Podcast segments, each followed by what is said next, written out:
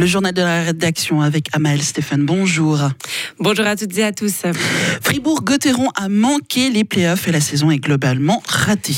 Voilà comment résumer l'exercice 2022-2023 des Dragons. Depuis leur reprise en septembre, les Fribourgeois n'ont jamais vraiment trouvé la bonne carburation. Malgré tout, ils ont longtemps fait partie du bon wagon avant de s'écrouler depuis la mi-janvier. Si le jeu proposé par l'équipe n'a pas été aussi attrayant que celui de l'an dernier, tout n'est pas à jeter pour autant. On écoute le directeur général de Fribourg-Gotteron, John Guppy. La compétitivité à travers les équipes, ça a nettement monté avec les étrangers, les 14 équipes. On voit des matchs beaucoup plus serrés. Le problème, le côté positif, c'est que la, comparaison, c'est toujours moins 1.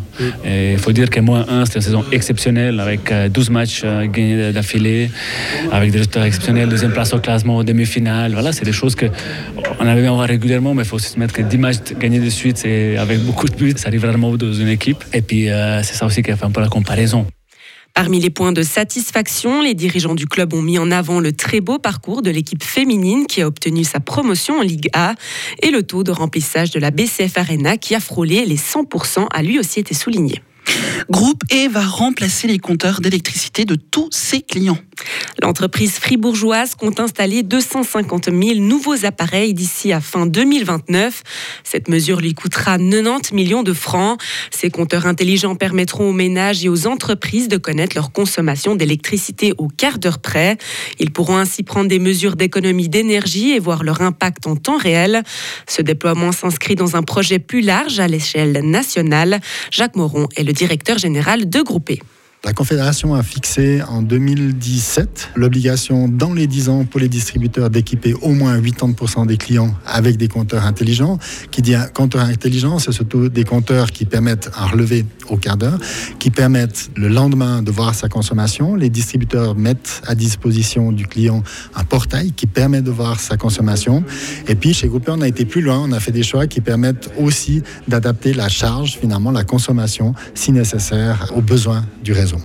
Les clients de groupés pourraient par exemple faire fonctionner certains appareils durant la nuit où les besoins généraux en électricité sont moins importants. Ça peut être le cas par exemple des bornes de recharge pour les voitures électriques. Actuellement, 1500 compteurs intelligents ont été installés à Corneau dans le canton de Neuchâtel. Dès le mois de juin, ce seront entre 150 et 200 appareils qui seront installés à l'ensemble des clients de groupés. Bonne nouvelle pour les résidents des zones de la ville de Bulle. Désormais, tous les repas servis seront faits avec des produits locaux.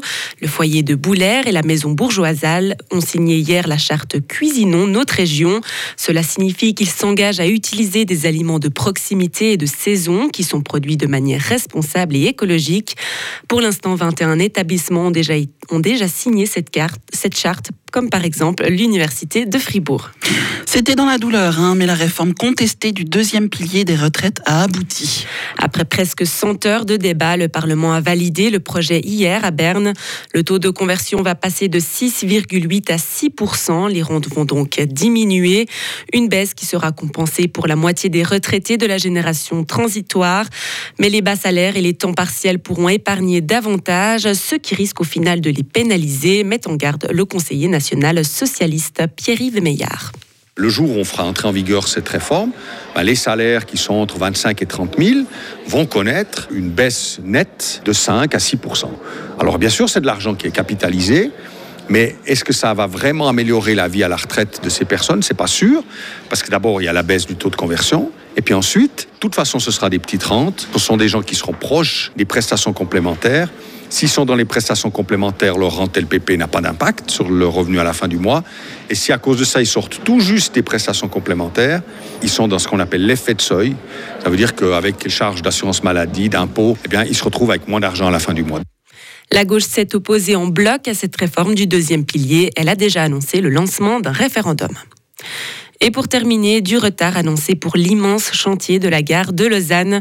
Les travaux devraient se terminer pas avant 2037, soit quatre ans et demi plus tard que prévu. C'est le nouveau calendrier dévoilé aujourd'hui par les CFF et l'Office fédéral des transports. Les plans ont été revus par rapport au projet initial. Du coup, les quais seront plus larges. De leur côté, le canton de Vaud et la ville de Lausanne se sont dit très déçus et inquiets. Dans une réponse commune, ils demandent des garanties pour assurer le fonctionnement du nœud ferroviaire de la Retrouvez toute l'info sur frappe et frappe.ca.